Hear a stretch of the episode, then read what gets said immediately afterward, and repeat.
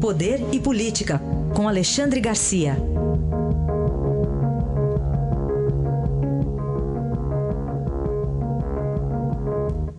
Como vai, Alexandre? Bom dia. Bom dia, Carolina. Vamos falar sobre o labirinto do PT, o que, que o partido está enfrentando para ter um candidato. Pois é, porque há uma corrente forte no PT que insiste com Lula. Né? Lula está preso, insiste com Lula, achando que isso vai fazer com que a justiça se entregue, a justiça se renda e rasgue a lei da ficha limpa ou da ficha suja. É, um, é uma ilusão, é uma utopia, isso não vai acontecer, e faz com que o PT perca tempo.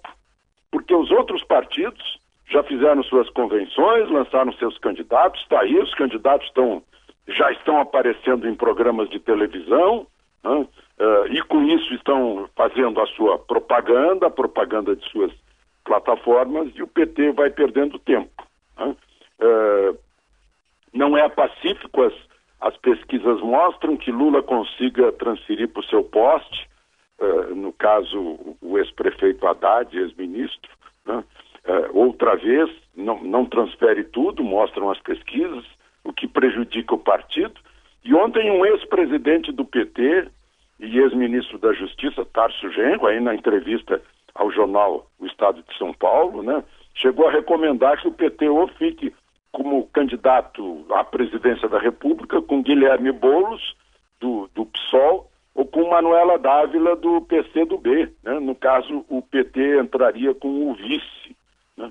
Mas a corrente forte é que seja uma chapa uh, de, de, puro sangue, como certa vez me disse José Dirceu, né? argumentando que chapas puro sangue do PT perderam três vezes as eleições. Ele próprio disse isso.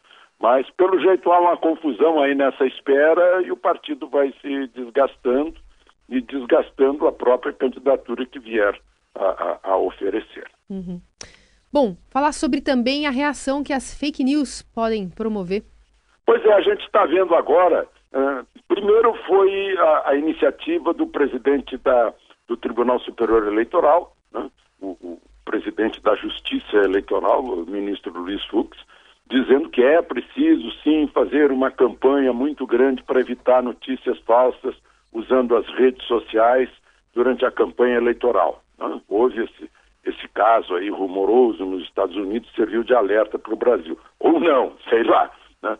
E agora a gente vê aí o, o Estadão, a Globo, não, né? órgãos de, de informação uh, de massa, fazendo campanhas, campanhas justas, campanhas necessárias para que as pessoas separem o que é falso e o que é fato.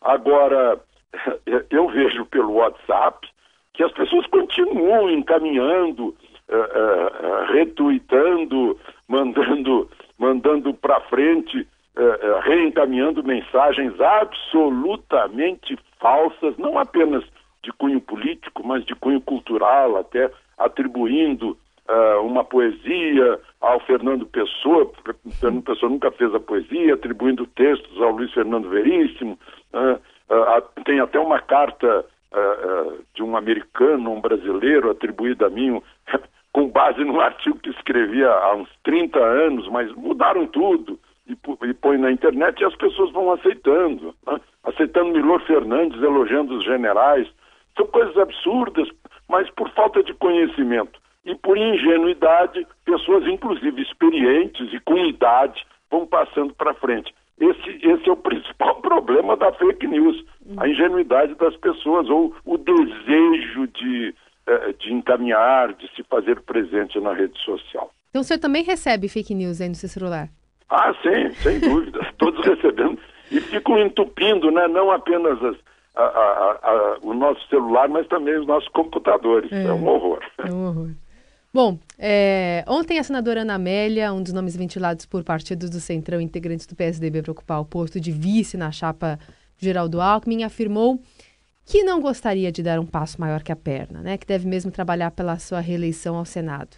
Que interpretação a gente pode ter a partir dessa é frase? É verdade. Eu conheço a Ana Amélia porque eu fui calouro dela. Ela era veterana na faculdade, ela estava no segundo ano quando eu entrei. Né? E, e, e, trabalhei com ela, fomos até concorrentes, ela era do Correio da Manhã, eu do Jornal do Brasil. Então conheço a Ana Amélia há muito tempo e eu aplaudiria qualquer chapa em que entrasse a Ana Amélia. Para mim, ela e o Magno Malta são os melhores lá do Senado. Né? Eu acompanho de perto, são os melhores. São, são pessoas, ela principalmente, uh, pessoas que, que atrairiam muitos votos, fosse para quem fosse. Né? Tem gente aí do lado do Bolsonaro que está atrás dela, pessoal do, do Alckmin também gostaria, mas ela não, não é transigente, ela não é, é, é, é não é irresponsável, né? É, ela, é exemplar. Agora, eu queria mostrar o seguinte, né? o objetivo dessa, dessa conversa é mostrar o seguinte, a importância que é o cargo de vice aqui no Brasil. Ah, porque os partidos estão aí com candidatos cabeça de chapa e estão esquecendo do vice, estão esquecendo pequeninos fatos. Só, na, só o que eu testemunhei na minha vida, eu testemunhei o Getúlio se matando e assumindo o vice Café Filho e trazendo um monte de problema, porque Café Filho e Getúlio não se davam bem. Café Filho era um político do Rio Grande do Norte. Depois, Jânio Quadros, que foi meu primeiro voto à presidência da República, renuncia. Uh, malucamente e assume o João Goulart, que era totalmente oposto de Jânio Quadros. É porque as eleições eram feitas uh, uh, votando separadamente o vice e o, e o presidente. Depois assumiu Tancredo. Né? Assumiu não. Tancredo, Tancredo foi eleito, né? mas não assumiu porque estava doente. Assumiu o vice José Sarney. E quem ficou mandando foi doutor Ulisses. Depois veio o Collor. Em, em, em, um ano e pouco, dois anos, o Collor foi, foi impedido de governar e assume Itamar Franco. Né? Foi uma sorte que Itamar fez o plano real, foi, foi um sucesso. Né? Depois vem a, a Dilma, né, que teve o impeachment recentemente, assume Michel Temer. Né? E o pessoal da Dilma fica contra o Temer quando, na eleição, o MDB elegeu Dilma, né? e, e, e Dilma e o, e o, PT elegeu Temer, essa que foi a verdade. E se a gente olhar para trás, o período mais, mais eh, tranquilo em relação a vice foi no período de Fernando Henrique, em que por oito anos teve o mesmo vice. Hum. Ele foi reeleito com o vice Marco Maciel, que foi um vice exemplar, que nunca brigou com o presidente. Eu lembro das brigas entre Figueiredo e Aureliano Chaves, por exemplo. Os dois também eleitos da mesma forma com que Tancredo foi eleito.